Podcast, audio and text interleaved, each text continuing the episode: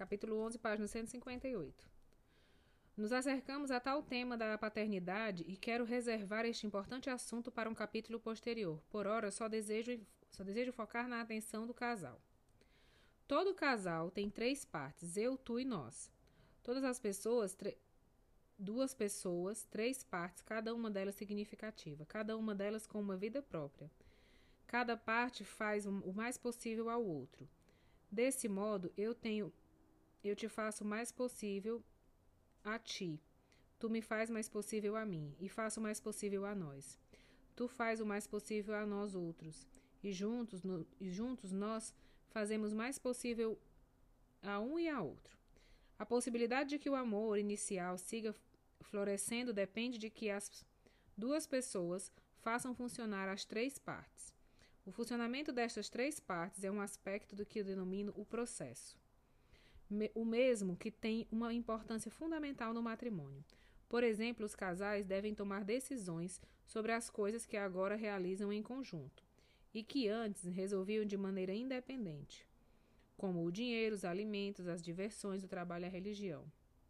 O amor é o sentimento que dá início a um matrimônio, porém a vida cotidiana, o processo do casal, é o que determina o funcionamento do casamento. Tenho visto que o amor floresce de verdade somente quando quando dá cabida às três partes e nenhuma delas domina sobre as demais. O fator mais importante nas o fator mais importante, meu Deus, me perdi.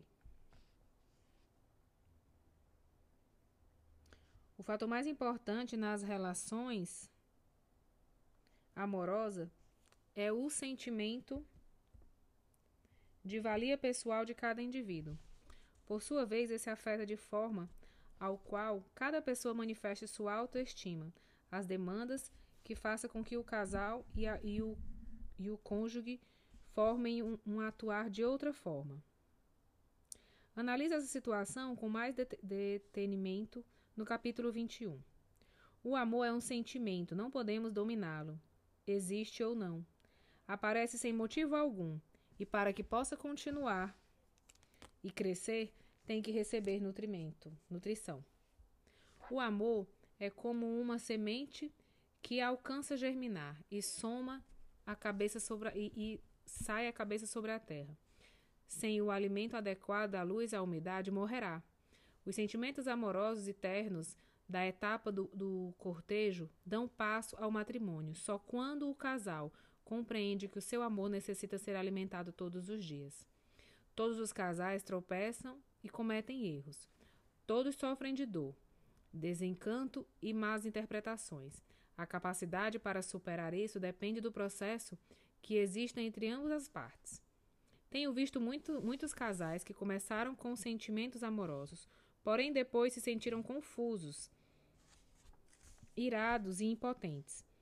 Seu amor ficou oculto em uma sala e a, em uma em uma caixa da relação. Quando receberam ajuda para entender e mudar os seus processos, o amor voltou a se fazer patente. Por outra parte, alguns casais têm suportado tanto que sua relação morreu, como não tem podido renunciar aos mortos. Creio que o melhor, e nesses casos, é dar um bom funeral à relação e voltar a começar. Se isto tem ocorrido, o que está, o que está acontecendo, aproveita a experiência como uma aprendizagem e encontra teus benefícios. A probabilidade que os cônjuges tenham coisas em comum é de 100%. Do mesmo modo, há 100% de probabilidade que encontrem diferenças entre eles. Estas diferenças saltam na criança, nos filhos.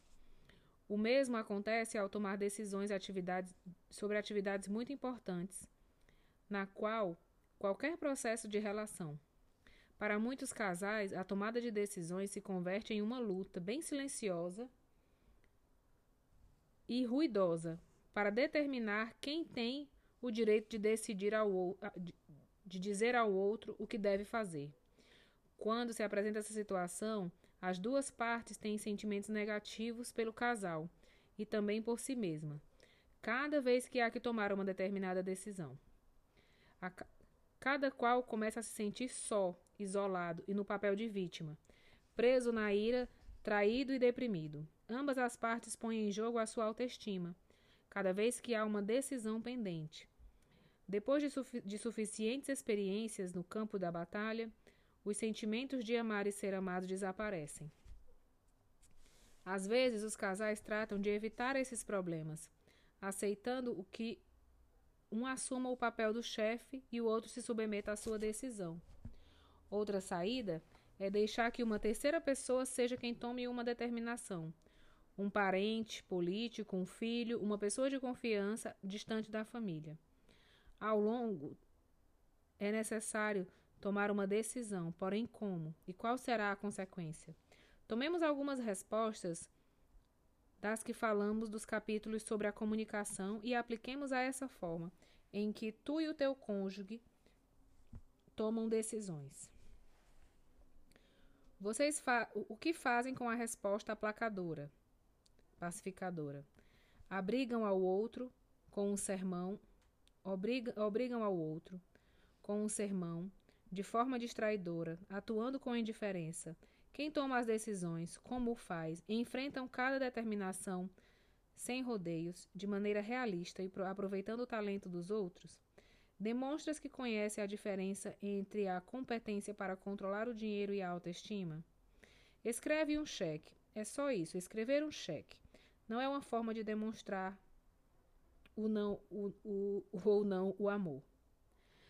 Com as respostas e posturas de comunicação, faça uma representação de algumas das suas decisões recentes e importantes. Depois, tratem de recordar com exatidão como chegaram a essa determinação.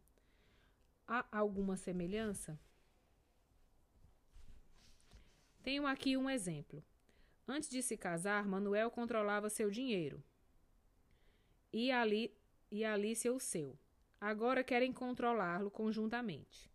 Isso exige tomar uma importante decisão, que a mais transcendental que devam tomar depois da boda. Manuel diz, confiado: Bom, sou o homem da casa, assim que me, que me encarregarei do dinheiro. Além do mais, o meu pai sempre o fez. A resposta de Alice, de Alice é um pouco sarcástica. Manuel, como pode dizer isso? É um mal, você é um mal gastador. Como é natural, como é natural, supôs que eu me faria a cargo do dinheiro. Ademais, meu, minha mãe sempre fez isso. A resposta de Manuel é suave. Bem, se isso é, se isso queres, suponho que não há problema. Como é lógico concluir que, como sou teu marido e tu me amas, querias dar-me o controle do dinheiro. Depois de tudo, isso é coisa de homens. Alicia se mostra temerosa. Oh, Manuel. Sim, Realmente te amo, não quero machucar os teus sentimentos. Não falemos mais desse assunto. Vamos, dá-me um beijo. O que opinas desse processo de tomada de decisão? Aonde crês que a conduta do casal aumentará ou diminuirá o amor? Cinco anos depois, Alicia grita a Manuel furiosa. Esta companhia ameaça, nos ameaça com demandas. Não pagaste a conta. Estou, estou cansada de, de, de desviar dos cobradores. Me farei cargo do dinheiro. E, e não me interessa o que você opine. Manuel replica. Vai ao diabo. Anda. Ia ver se depois de fazê-lo melhor, se você fazia melhor do que eu. Tem percebido seu problema? Não sabem diferenciar entre seus sentimentos de autoestima e o problema de solucionar as suas finanças. Quiçá nada seja tão fundamental para o desenvolvimento ou sustentação de uma relação amorosa, ou para matá-la, que o processo de tomada de decisões. Vale a pena conhecer a diferença entre o problema em questão e o sentimento de autoestima em torno do problema. Analisemos agora uma situação um pouco distinta. Página 161, vou parar esse áudio.